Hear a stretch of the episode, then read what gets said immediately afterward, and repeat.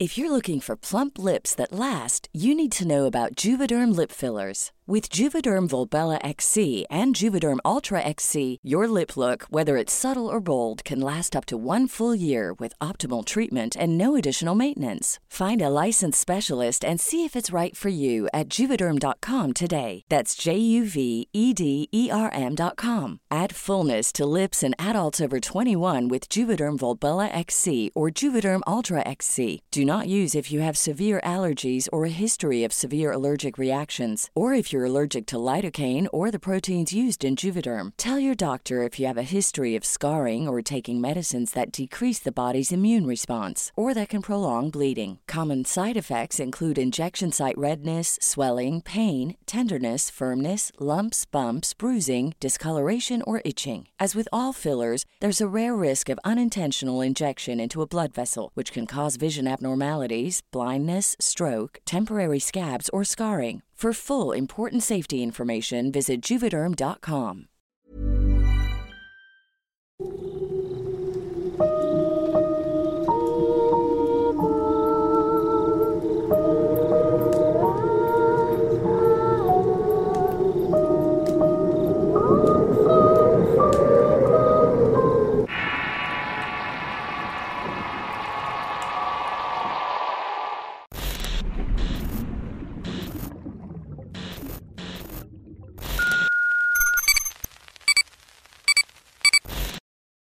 En la penumbra del olvido. Historia basada en la anécdota de Casimiro Nieto. Escrita y adaptada por Avocatos para el Rincón Paranormal y Relatos de Horror.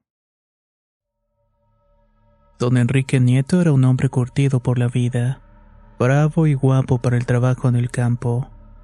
Se vanagloriaba de ser un excelente jinete y que nadie conocía mejor el campo como él. Llegaba el día sábado y era común verlo rodeado de mujeres amigos en la cantina del pueblo. Otra, una yegua negra sabacha, era su fiel corcel, y a donde iba don Enrique estaba ella. Se podría decir que eran uña y mugre los dos. Una tarde, mientras cabalgaba de regreso del trabajo, se apareció una víbora en medio del camino. Otra, asustada, levantó sus patas y por inercia del peso cayó encima de su jinete. El brazo izquierdo del viejo se llevó la peor parte. Enrique se levantó como pudo y de un solo machetazo la serpiente encontró su final. No quiso ir al hospital ni que los médicos vieran su lesión. Los días pasaron y el brazo en vez de mejorar solamente empeoraba. La piel se volvió morada y emitía un olor nauseabundo. Solamente cuando el dolor se hizo insoportable tuvo que acudir al hospital del pueblo. El pronóstico no era para nada alentador. Gangrena en estado avanzado. De esta manera, don Enrique perdió su brazo izquierdo. Usted sabe que siento el brazo como si él estuviera ahí. El médico me dijo que esto se llama dolor fantasma. Dolor fantasma, tío. Pregunté curioso e intrigado. Algunas veces me da frío, calor, hormigueos como si proviniera de mi mano, pero ya no está. Todo se encuentra en mi cabeza, me dijeron en el hospital. Respondió don Enrique. Desde que había escuchado la frase por mi tío se me había quedado grabada en la mente. Tan así sería la cosa para que nuestro cerebro piense que algo que ya no existe todavía se encuentra allí. Y si algo que no debiera existir existe, hay muchas cosas que no sabemos y una de ellas es lo que ocurre con la muerte. Habrá algo después de ella me atrevo a decir que sí por el hecho que viví. De joven iba a cazar y a pescar muy seguido al río Bermejo. Pagaba muy poco en los aserraderos y la plata no alcanzaba para subsistir. De alguna manera uno debía ingeniárselas y la caza era la mejor forma de afrontar la vida. Una tarde de viernes, alrededor de las cuatro de la tarde, salí para el monte con mis cinco perros. No fui a la zona donde siempre iba y esta vez deseaba ir al arroyo Linares. El afluente del agua era perfecto. Se reunían a su alrededor piaras de chanchos salvajes. Para llegar se debía atravesar un viejo camino maderero abandonado por los años en desuso. El clima de esa tarde estaba insoportablemente caluroso. El aire se hallaba muy seco y el sol quemaba más no poder.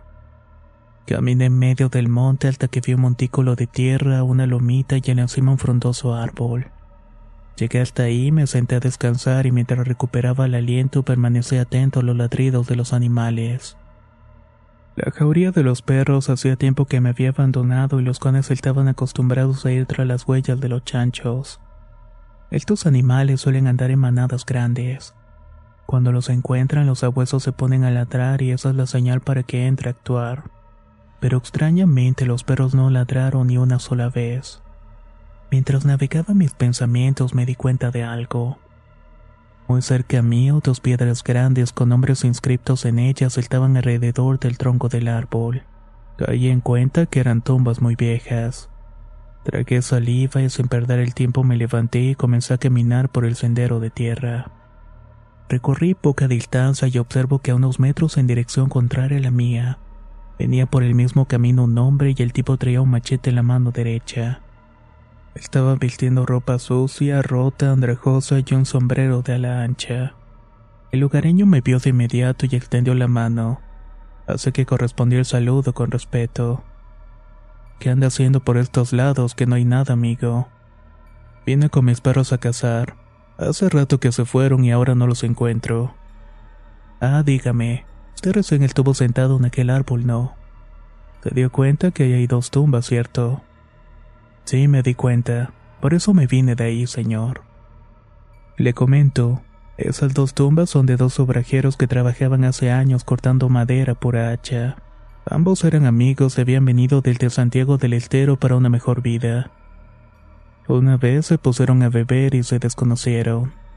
Uno de ellos se enojó en la discusión agarró machete y en descuido del otro le asaltó machetazo en la cabeza. El golpe le produjo una hemorragia muy fea en la víctima cayó al piso. El hombre al ver que había matado a su amigo se fue y se sentó a seguir viviendo hasta que se quedó dormido. Sin embargo, el otro sobrevivió. Lastimado, medio muerto, recuperó algo de fuerza, se levantó y agarró un hacha. Caminó hasta donde estaba dormido su agresor y le partió la cabeza. Allí cayeron los dos y uno murió del hachazo y el otro por el desangrado. Al día siguiente la gente que trabajaba en el campamento maderero encontraron los cuerpos. Los enterraron juntos en ese árbol donde usted estaba hace rato, mi amigo. ¿Y cómo sabe tanto y tan detallado usted? ¿Acaso fue testigo o era conocido de ellos? ¿Por qué es de terror lo que me está contando, señor? Pregunta el hombre. No, no, no. Yo soy uno de los muertos. A mí me mataron allí. Qué buena historia me cuenta y no me esperaba que me dijera que usted era uno de los muertos. Respondí sonriéndole al tipo. El hombre me miró seriamente por unos segundos y al final también sonrió. Nos despedimos y cada uno siguió su camino. Seguí buscando los gritos a mis perros por el mismo camino. Al cabo de media hora del costado de las senderas al otro lugareño de la zona.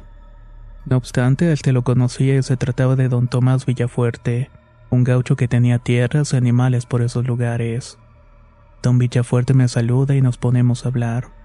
Ya en el calor de la conversación sale lo siguiente.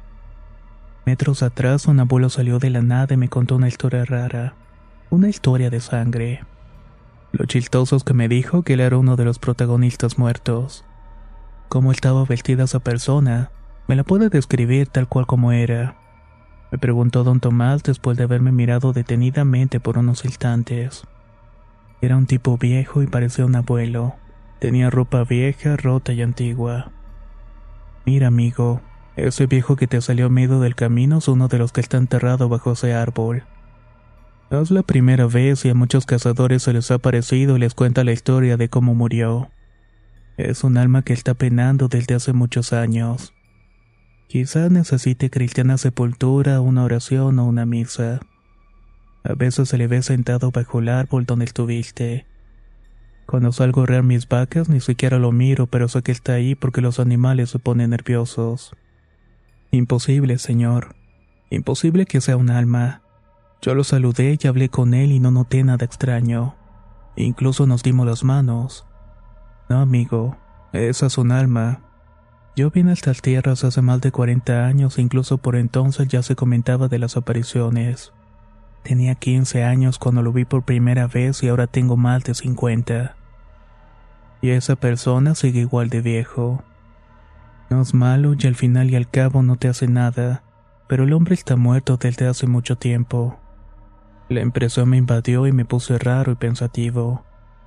Me habían asustado anteriormente, pero nunca pensé en tocar y hablar con alguien que ya no estaba en este mundo. ¿Y tú qué hubieras hecho en su caso? Sin duda alguna que te digan algo parecido te dejaría con un tremendo trauma, o al menos pensando que en este mundo hay cosas bastante raras que no tienen explicación alguna.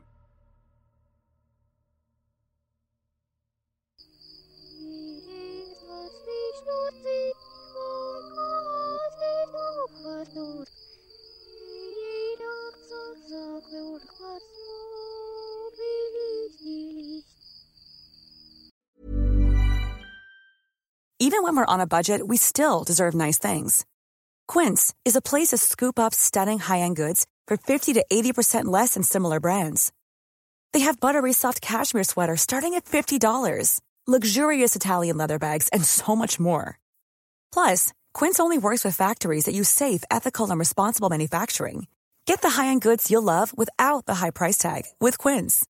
Go to quince.com/style for free shipping and 365-day returns. Hey, folks, I'm Mark Marin from the WTF Podcast, and this episode is brought to you by Kleenex Ultra Soft Tissues, your ally to help tackle your allergy symptoms this season. I love the change of seasons, but nobody loves pollen and all those other things floating in the air that make you sneeze during this nice weather. Kleenex Ultra Soft Tissues are hypoallergenic and allergist approved, so fight back against watery eyes and runny noses without worrying about irritating your skin. For this allergy season, grab Kleenex and face allergies head on.